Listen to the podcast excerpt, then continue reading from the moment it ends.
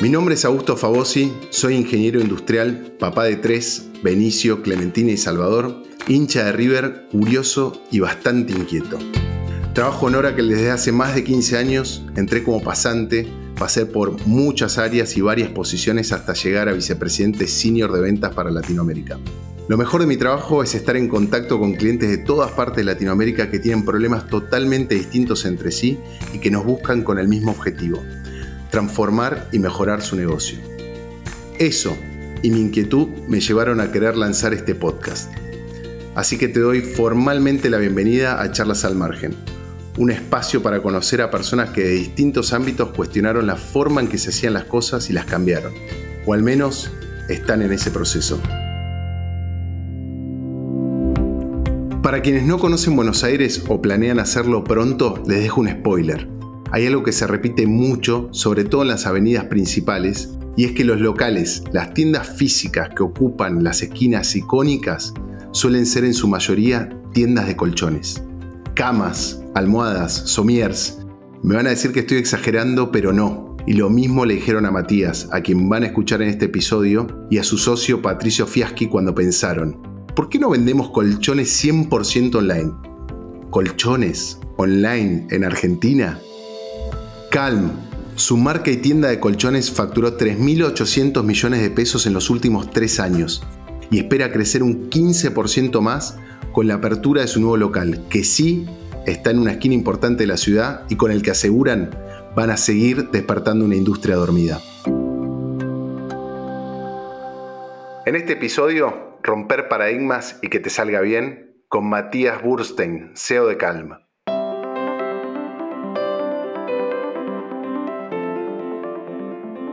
Me gustaría que te presentes. Me gustaría escuchar de, tus palabras cómo, cómo te presentarías. Soy Mati Burstein, tengo 34 años, ingeniero industrial de la UBA.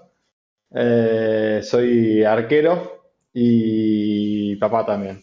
Así que esa es un poco la, presentación. Vengo trabajando en, empresas digitales hace ya casi 10 años, siempre desde desde el lado del, desde el lado comercial y del marketing del negocio y hace cuatro años eh, emprendiendo con, esto que, llamamos Calm. Con esto que llamamos Calm, que es bastante interesante. Bueno, bien, gracias. Esa, siempre en esas presentaciones, autopresentaciones, surge algún dato particular, ¿no? De arquero o lo que fuera. ¿Cómo nace la idea de Calm? ¿En qué momento estaban ustedes en sus vidas? ¿En qué contexto se encontraban? Tenemos una historia bastante, bastante linda y que básicamente eh, antes de lo que era pandemia y, antes del boom del e-commerce, acá en Argentina, en el mundo ya se venía dando, viste que había como, y Mercado Libre estaba obviamente súper como establecido, pero había como todavía categorías en las cuales todavía no había podido penetrar, ¿no? Como por ejemplo, me acuerdo que los relojes no se podían comprar por Mercado Libre porque no sabía si eran verdaderos, o sea, todo previo a las tiendas oficiales, ¿no? Los perfumes lo mismo, había un, e-commerce especialista en, en, cada vertical, en cada industria y, autos, eh, zapatillas con Netshoes, ¿no? Como estaba bastante verticalizado. Yo que me vengo desempeñando en, el e-commerce, estuve primero en, Despegar y después estuve en Linio, una empresa de rocket internet que, se terminó vendiendo a, a Falabella. Me volví como un referente dentro del e-commerce para mis amigos, ¿no? Y una vez vino uno y me dijo, che, Mati, ¿sabes dónde me puedo comprar un colchón online? La verdad es que no tengo ganas de ir a una tienda, probar ahí, no tengo idea, no, tengo ganas de esperar, como... Y yo en ese momento como no supe qué decirle, ¿no? o sea, conocía las marcas de colchones, las que conocemos todos, las que escuchamos los jingles. Mati, perdón que te interrumpa. ¿E-, ¿Esto en qué año o hace cuánto tiempo fue? Esto fue 2018. Ok. O sea, hace cinco años y un poquito más. Básicamente eh, me hace esa pregunta y yo no le pude dar como mi palabra como experto en e-commerce, ¿no? Como no me la jugué, no puse las manos en el fuego para decirle anda a tal lugar. Y eso me quedó resonando y, fue como, che, pero pará, acá no hay alguien que esté dando una buena experiencia de compra eh, en esta industria que es enorme. Eh, después ahí cruzo con mi rol de gerente comercial en línea, donde queríamos, parte de, mi rol era definir qué categorías eh, íbamos a volvernos como especialistas, ¿no? Justamente relojes y perfumes fueron una porque en Mercado Libre no tenían como eh, esa, esa fortaleza y colchones queríamos hacer lo mismo porque veíamos que era una industria enorme y en Mercado Libre no se podía vender muy bien ese tipo de productos porque los que lo entregaban como fletes informales y no había tracking de, las entregas, entonces se volvía como bastante complejo. Entonces cruzando lo que no le pude contar a mi amigo y lo que me pasaba realmente en, el laburo, dije, che, acá tiene que, haber algo, ¿no? Y ahí fue como el primer ese, ese momento como wow y empecé a investigar un poco más. Y viste que siempre en estos emprendimientos o en cualquier emprendimiento en la vida hay como un momento también donde, bueno, ahora lo pienso, ahora es un negocio, ¿no? Hasta recién venía investigando, vi qué hacían afuera, vi cuál avance acá, vi si había un mercado y analicé, y hay un momento de decís, que esto es un negocio, listo, arrancó. ¿Cuándo fue ese momento? Si es que tiene un hito o en qué momento decís que para esto está, esto se vende, esto funciona, esto tracciona esto tiene volumen de visitas, no sé cómo, cuál, cuál fue la variable que dijiste, esto va. Y en ese momento agarré primero y empecé a leer como balances, ¿no? Eh, empecé a leer eh, cuestiones de, sobre Casper y, toda la, información sobre sus eh, rondas de inversión que iban compartiendo, algunos como earnings en su, en su plataforma de la parte de investors, entonces vi que había un, potencial mercado, vi que en todo el mundo se estaba replicando, después agarré y empecé como a bajar un PNL a nivel local y me armé un PNL a 10 años, eh, validando tipo costos y todo acá en Argentina y ahí cuando vi el, el PNL y cómo me iba dando, ahí dije, ok, acá hay un negocio y ese PNL lo armé hasta con eh, buscando la cantidad de keywords de colchones que se buscan en Argentina y las tendencias en el mundo y proyectándolo, ¿no? Como realmente armando una, tesis de negocio hasta que se dio. En ese momento igual era un Excel, o sea, todavía no había nada, ¿no? Está claro, está claro. ¿Y cuánto tiempo te llevó ese Excel? Lo, lo, habré elaborado entre seis meses y un poco más, alternado con el laburo, momentos donde uno como le puede poner un poco más, momentos donde en el trabajo también, tipo momentos, no sé, por ejemplo, Cyber Monday y Hot Sale son picos y en ese momento obviamente tenés que frenar todo lo extra que estés haciendo. Pero bueno, tuvimos, tuve ese momento de planificación, de confiar en el proyecto hasta que en febrero de 2019 decido, en ese momento estaba trabajando en Vitex, eh, el unicornio brasilero, y ahí decido pegar como un portazo y jugármela al Excel.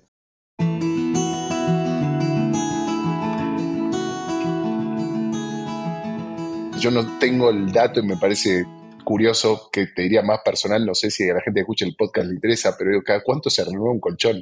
en Argentina, por ejemplo. No, tengo y en Argentina cada 10, 12 años. Afuera está más cerca a los 6, 8. Depende de, obviamente del colchón y demás. Momentos de, crisis es una compra que capaz puedes patear un poquito más.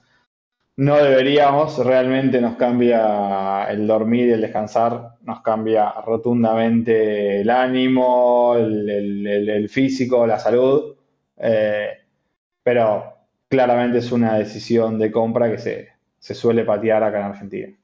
Bueno, y te dio algunos meses previo a la pandemia que, como decía, no me imagino que influyó bastante, pero hubo algunas decisiones de, negocio que seguramente tomaron antes o, en pandemia, ahí me contarás un poco más, que tienen que ver con, bueno, el packaging, o sea, cómo ponemos el colchón en la caja, cómo lo hacemos más accesible, cómo lo hacemos más presentable de alguna manera, tema de precios de la logística, o sea, el, envío incluido en el costo.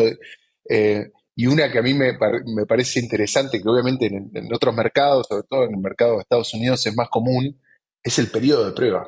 ¿no? Y nosotros, este podcast, digamos, la idea es que, que, se vea en Latinoamérica o que se escuche en Latinoamérica, pero por lo menos nosotros como argentinos está esa, ¿no? De que alguna visita por trabajo o por vacaciones, lo que fuera en Estados Unidos, y ves esos periodos de prueba, decís, esto en Argentina no va a funcionar, ¿no? Decís, esto, ¿cómo el periodo de prueba no va a funcionar? Y de repente uno cuando hace esas, compras en, Estados Unidos, no, hace, no genera una ventaja. Fue, como decís, fue súper arriesgado, ¿no? era como nuestra mayor apuesta de todos. Eh, voy, voy un poquito para atrás. Básicamente, eh, y bien vos contás, lo que hicimos los, fue como entender por qué no le pude recomendar a mi amigo ninguna página, ¿no? Por ningún e-commerce de colchones. Esa fue como la primera pregunta que me hice. Y ahí empecé a notar, ¿no? Tiempos de entrega súper altos, no había tracking en los envíos. En ese momento tenías que pedir el día en el laburo para estar en tu casa, para recibir el colchón. La ventana de tiempo es de 9 a 18. Y dentro de dos meses. O sea, vos tenés que saber lo que vas a estar haciendo dentro de dos meses. O sea, era imposible. Después, eh, muy mala catalogación de productos en, el e-commerce, malas fotos, malas descripciones. Ninguno tenía, digo, reviews eh, transparentes y opiniones de clientes. Entonces, básicamente entendí que eh, te venden el colchón y como por 10 años no les vas a volver a comprar, medio que eh, las experiencias no eran muy buenas y vos entrabas a, la, página de Facebook, donde la gente ¿viste? se descarga mucho, o los Twitters y demás, y no tenían muy buenas reseñas. Entonces, pero hasta como algo premeditado, ¿no? Como sin importarle el lifetime value del cliente o ese tipo de experiencias. El costo de envío era hasta la puerta de tu casa, el método de envío, pero después para subirlo, no sé, en, grandes ciudades, 10 pisos que no entra por ascensor, el costo por piso terminaba siendo más caro que el producto. Si vivís en el interior, eh, el costo de envío del producto llegaba a pesar hasta un 25-30% el costo del envío respecto del costo del producto. Entonces dije, che, acá hay una experiencia que no está muy buena, no está jornada a los nuevos métodos de compra. Y además la gente no se animaba a comprar un colchón online, ¿no? La solución a eso fueron las 30 noches de prueba, que fue la decisión más arriesgada que tomamos. Eh, y cuando nos hicimos el la primera compra de 300 colchones, que, ok, listo, metes la orden de compra, la recibís, los bajás en el depósito prestado que teníamos y los metemos ahí, es como, bueno, ahora hay que venderlos, porque no vendí ninguno todavía. Son 300 colchones que tengo tres meses para venderlos porque si no puedo llegar a, pueden no volver a retomar eh, la forma original previa a la compactación. Entonces empezaba a correr como la cuenta regresiva. Y sí, fue súper miedo. Además también si me devuelve el 50% de esto, me da vuelta el negocio. O sea, era, bueno, listo, ya está, me saco la duda, esto no sirve y vuelvo a tocar el timbre a donde me fui. Pero esto que decías, o sea, al principio cuando hablábamos, es tipo ver qué pasa, ¿no? ¿Y? Pero, ¿Y el resultado? ¿Tuviste así, digamos, tuvo impacto en, tu negocio el tema? ¿Tuviste evoluciones dentro de esos 30? Imagino sí, alguno, pero digo, ¿fue significativo? Tenemos eh, el 1% de evoluciones. Eh, lo cual no es significativo. Em, terminas, obviamente, ya en, un negocio grande, un 1% del, del, es bastante, pero también nos dio un montón de insights del negocio súper importantes. Estas devoluciones, nosotros fuimos ajustando la fórmula de nuestro colchón a través del tiempo, hasta que de este 1%, la mitad, al principio era 3%, 2%, lo fuimos bajando, nunca fue más que el 3% llegamos a este 1 y la mitad nos dice que es blando y la mitad nos dice que es duro, ¿no? Entonces como que, listo, no puede satisfacer a todos, pero encontramos como el punto justo que le gusta al 99% de las personas. Y esto poder dar esta, esta prueba hizo que eh, ajustemos la fórmula para llegar a, más clientes, ¿no? Después también tenemos... Eh, bastantes encuestas post compras o, contactos con clientes. Con lo cual tenés mucha iteración ahí, me imagino que tenés bastante tecnología para, para ir ajustando y para ir entendiendo y ver cómo, cómo procesan, pero bueno, esa frase del, video conocido de Steve Jobs de no podemos satisfacer a todo el mundo durante todo el tiempo, ¿no? Eh, también es parte de un negocio, porque si no, digamos, esa personalización eh, lo dejaría un poco fuera del margen y contame hoy, ¿cuántas personas después de cuatro años, cuatro años, cuántas personas trabajan en, Calm? Hoy somos 80 personas trabajando en Calm y venimos creciendo, este año crecimos casi un 100%. también el, equipo. Hemos, hemos abierto dos locales físicos, hemos tomado algunas partes de, ensamble y de producción, entonces también son, son capaz dos áreas, más personas como involucradas que al principio, entonces también hizo que crezca también nuestra, nuestra estructura.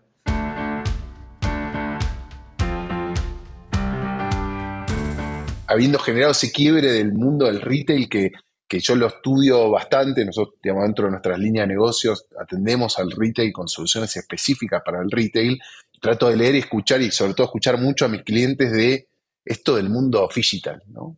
O sea, es importante la productividad y el modelo de negocio y la mejora continua de la experiencia de compra digital, que es un poco lo que me escribiste recién de el feedback que tengo de los clientes, lo que estamos sondeando en el mercado pero es tan importante como la presencia física. Y hoy los números indican que la mayoría de los retailers grandes que están invirtiendo muchísimo en la venta digital tienen porcentaje de facturación bajo en el mundo digital. Estoy generalizando mucho. ¿Por qué? ¿Por qué Calm, digamos, está en ese, habiendo conquistado el mundo digital, que es algo que le cuesta a la mayoría de los retailers posicionados, está yendo a ese mundo físico? Um, Esa es, una pregunta que obviamente nos hicimos eh, miles de veces y la respuesta está en, dos grandes, como si que es ejes. El primero y principal es en todavía hay personas y, creo que van a seguir habiendo personas que quieran conocer el producto antes de comprarlo, que no les alcance las 30 noches o que no quieran vivir esa experiencia, ¿no? Y si Bien vos decías, eh, y dijo Steve, como no podemos eh, satisfacer a todo el mundo, este punto sí podíamos satisfacerlo en el momento en el que estemos preparados para hacerlo, ¿no? Y, escuchamos ahí a varios clientes diciéndonos, che, lo puedo ir a probar una tienda, lo puedo probar, lo puedo ir a probar. Hicimos una prueba con una tienda y nosotros decimos que en la tienda el producto se conoce, eh, pero se prueba durmiendo con las 30 noches. Hay ahí como una, una gran diferencia y otro diferencial que tuvimos en nuestras tiendas es que tenés como una sala o una habitación con privacidad para que puedas realmente probar el colchón o sentirte menos observado que eh, con un vendedor al lado preguntándote si te gustó el producto, ¿no? Que hay cierta incomodidad, tipo, o sea, realmente relevamos ¿Qué es lo que no te gusta de ir a comprar un? Nos fuimos a tienda, tipo, ¿qué es lo que no te gusta de ir a comprar un colchón a una tienda? Ahí medio que no lo pude probar bien, me, miraba, entonces generamos espacios eh, y una experiencia física distinta. Y un poco lo que venimos a hacer nosotros es eh, romper con estas experiencias. Creo que el mundo, dividirlo ya entre digital y físico la experiencia está estudiada por todo el mundo, que es omnicanal por todos lados, algunas más digitales, otras más físicas, pero está todo bastante cruzado. Eso como un punto. Y el segundo, también darle eh, en una esquina característica de Buenos Aires eh, peso a nuestra marca. Eh, el, primero que abrimos, lo abrimos debajo de nuestras oficinas en Palermo, en Godecruz y Gorriti. Eh, ese es el más chico, era como el, primer MVP. Y ese, local llegó a facturar un 10% de la facturación. Con lo cual dijimos, che, si logramos eh, hacer esto casi sin inversión, solamente agregando en Instagram que tenemos un local físico, en la web y dándole la posibilidad a los clientes de venir, al principio fue como un showroom, ¿viste? Después dijimos, bueno, abramos la puerta a la calle y, podamos transaccionar acá. Se fue dando también. Ahora estamos en, Córdoba y Santos Dumont, en una esquina en Chacarita, en un edificio espectacular. Sí hemos como invertido bastante y, y tiene un flujo enorme de autos que pasa por ahí, donde lo que buscamos es generar visibilidad de la marca también en el mundo físico para dejar de ser solamente un e-commerce o una tienda de Instagram o eh, el, el, emprendimiento de dos chicos, no, o sea, Calm es una empresa de productos para el sueño, que está bien posicionada, que te va a atender bárbaro, que tiene una experiencia de compra totalmente distinta, que vende productos increíbles, que los puedes venir a probar acá, los puedes comprar online y retirar por acá, Si tenés algún problema, podés, sabés dónde ir. Igual te vamos a atender bárbaro online. Tenemos tiempos de respuesta menos de 5 minutos por cualquier canal que nos contactes. Y además, comprando un colchón, que no es lo mismo que, no sé, un, producto digital o una venta de un producto que sea digital. Nosotros vendemos un producto físico en el cual tenés contacto todos los días. Entonces tiene una, una connotación física bastante importante. Me llevaste a la última vez que fui a hacer una prueba de colchón y definitivamente tuve esa sensación, pero lo loco es que ni siquiera me reconocí en, la incomodidad, ¿me explico? Como que sentí que era algo normal, pero ahora que mencionaste, tengo un espacio, ¿entendés? Más privado donde me puedo realmente acostar. Yo me acuerdo que, que aparte el vendedor dice, bueno, probalo, sentate. Y vos tímidamente te sentás, ¿no? Como en un costadito, haces el clásico movimiento, a ver, viste, exacto. Pero me, gusta este, este concepto de, mira, yo, además de que el producto es buenísimo, y que lo probé, y que lo testé, y que lo sigo, sigo linkeando y sigo iterando respecto de la experiencia de mis clientes, llevo una experiencia digital muy buena, que es atención en menos de cinco minutos, que es devolución, que es cómo te llega el packaging, que es la comodidad, que es cómo empiezo a trasladar los, mis ahorros de costos logísticos a los clientes y cómo entender eso en el mundo físico ahora, ¿no? Y cómo generar esa misma experiencia en forma constante, porque claro, esto de, me gusta esto de, no somos un emprendimiento que surgió en la pandemia y que nos fue bien porque estuvimos en la... No, no, somos una empresa seria que nos dedicamos a productos que, de salud, porque en el fondo lo que vendes es bienestar y salud. Eh, eso me parece bárbaro. ¿Y cómo, es tu, digo, viendo tu background tecnológico, de e-commerce, eh, no solo el lado del cliente, si querés, sino también como el lado del proveedor, ¿cómo es tu vínculo hoy con la tecnología dentro de Calm? O sea, qué, lugar tiene, qué lugar ocupa, en dónde crees que te, te ayuda y te resuelve más? ¿En dónde sentís que hay una oportunidad para resolver? ¿Cómo lo viven? Laburamos como, como una empresa tech en varias ramas de, internas, ¿no? Desde los canales de comunicación internos que tenemos, la automatización con bots para un montón de canales, reminders, eh, seguimiento de la competencia, eh, análisis de tendencias de mercado en, función de Mercado Libre, Real Trends y, demás, a desarrollar un equipo propio de desarrolladores donde em, el e-commerce lo diseñamos nosotros. Estamos también como arrancamos con un WooCommerce, ¿no? Y 100% como personalizable para nosotros y adaptable y nuestro sistema de, ERP propio desarrollado por nosotros. Y hoy en día eh, estamos, o sea, sí migrando a NetSuite, buscando mayor escala, pero sí teniendo las posibilidades de personalizar como distintas cuestiones del negocio que nos permitan hacer ajustes y crecer más rápido, ¿no? Eh, por ejemplo, desarrollamos nuestro propio, eh, nuestro propio programa de loyalty, donde que representa un 10% de la facturación, donde eh, si vos compraste un colchón, se te genera un código automático para vos, de un código de usuario. Y, a ver, voy un poquito para atrás. Nos dimos cuenta que muchas de estas compras son también por el boca en boca. ¿Okay? Cuando empezamos a, crecer y a ver cuáles son nuestros canales de adquisición, en encuestas post-compra los usuarios, che, ¿dónde, ¿cómo nos conociste? Por influencer, por, la pauta en Instagram, por ta, me lo recomendó un amigo, me lo recomendó un amigo, me lo recomendó un familiar y así. Dijimos, acá hay algo que podríamos como hasta potenciar nosotros, ¿no? No solamente dejar que se dé ese boca en boca, sino como asistirlo. Y cómo lo asistimos es premiando a quienes nos recomiendan. Entonces les generamos a cada uno de ellos un código y la persona que compra con ese código recibe una almohada de regalo y la persona que refiere le devolvemos plata de su compra inicial. Entonces, todo ese proceso, ese desarrollo, lo hicimos propio y eso, eso es eh, teniendo un equipo de tecnología interno y estar como pendientes de cuáles son las vías de crecimiento que, puede tener Calm. Entonces, el equipo de tecnología tiene como dos focos, uno es crecimiento y la otra es optimización y la operación, ¿no? Eh, eh, optimización de etiquetas, tipo, o sea, realmente generamos una operación ya bastante grande que la acompañamos con, tecnología para utilizar la menor cantidad de recursos posibles y, poder escalarlo.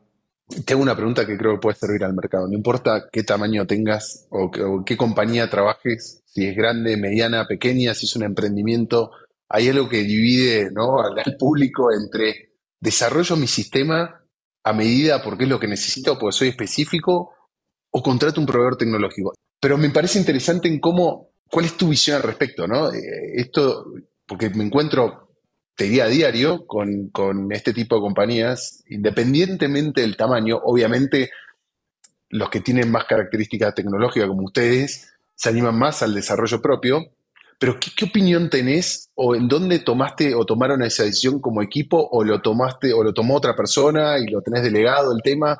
Pero digo, ¿no? la, facilidad de tener algo estándar en el mercado, no sé, que pueda ser una solución SaaS, que pueda ser de actualización trimestral, que pueda mantenerte ahí versus y mantenga un equipo que tiene que mantener ese desarrollo, pero esto me da algo que es solo para mí. ¿Cómo decidiste eso? ¿Cómo decidieron eso? Todavía no te puedo decir cuál es la mejor de, las dos cosas porque probé solamente una. Estamos justamente en el proceso de implementación y, y previa a esa migración. Pero la, lógica de, la toma de decisión sí es, es, lo, que, lo que vivimos ahora y justamente como la pregunta. Y básicamente nosotros arrancamos buscando esta personalización de todo lo que nosotros queríamos para nuestro negocio, que, es único y que solamente lo hacemos nosotros y que es súper especial y que eh, necesitamos hacernos todo a medida, ¿no? y un poco creciendo y sacando la cabeza fuera como del, agua y de lo que es la compañía nuestra internamente, no tenemos un negocio tan complejo, eh, yendo a ver cómo funcionan otros negocios mucho más complejos que el nuestro, ¿no? Eh, tenemos 100 SKUs, tenemos tres depósitos, tenemos dos locales, tenemos un e-commerce propio, sí, tenemos algunas lógicas de, entregas de pedidos, el programa de referidos y, algunas cuestiones que sí lo hacen como particular, pero básicamente estábamos también como ya diseñando cuestiones que están hechas para, en régimen para todos, ¿no? Eh, o para gran parte de un retailer o un D2C o como nos querramos definir, ¿no?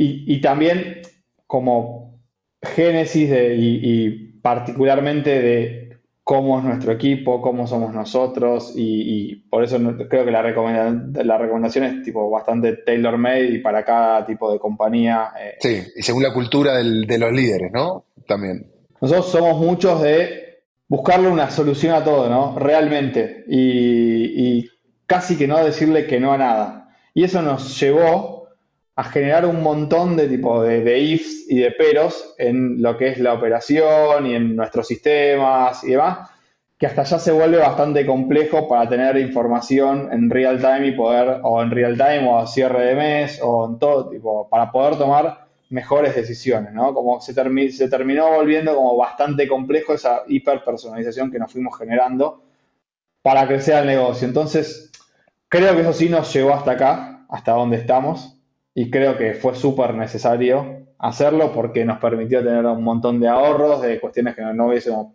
Nosotros venimos creciendo de manera bootstrapeada, ¿no? Desde el momento cero no recibimos nunca una, ronda de inversión. Entonces, cada mango que teníamos había que exprimirlo y si teníamos que hacer una conciliación súper manual y no sé qué, no me importa, tipo, no, no gastemos de más o como. Pero bueno, ya hoy en día capaz terminamos teniendo un recurso específico para un montón de cosas y terminamos gastando más en eso, terminamos generando, eh, no tomando buenas decisiones por falta de información, no tomando mejores decisiones, porque creo que tomamos buenas si, estamos acá donde estamos hoy en día. Y también estábamos, nuestro equipo técnico estaba muy enfocado en que la operación pueda acompañar el ritmo de crecimiento que venimos teniendo producto de buenos productos, buenas reviews, buenas campañas de marketing, la apertura de local, tipo, hemos abierto un local y vendía mucho más. Hace un mes hicimos tele y, realmente impactó un montón. O sea, hicimos un fin de semana de tele y crecimos mucho para probar, como dijimos, para, para, ver qué había ahí y nos fue muy bien. Lanzamos el primer colchón de resortes en caja de Argentina y crecimos un gran porcentaje también en nuestra venta, llegando a un 50% del mercado de Argentina, que es mitad resortes, mitad de espuma.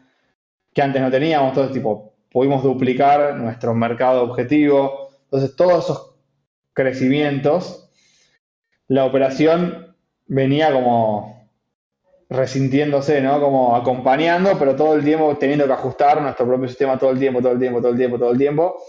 Y un poco el, enfoque que queremos tener ahora es de eh, tener la estructura que nos pueda llegar a dar un, un ERP o un, software ya más establecido, e ir generándole las especificaciones y las particularidades que, nosotros tenemos. Nos, nos pusimos dentro de cinco años donde queremos estar, vimos un poco lo que es la estructura de Composable Commerce, entonces, definir, bueno, el ERP nos va a manejar estas cuestiones, el e-commerce lo, lo, vamos a separar y lo vamos a tener headless en de tal manera, el programa de referidos lo vamos a diseñar nosotros y se va a conectar con el ERP de tal manera. el módulo de, entregas nos gusta el que ya tenemos y ya lo diseñamos. Seguimos trabajando en el módulo de entregas y es nuestro, pero la estructura general.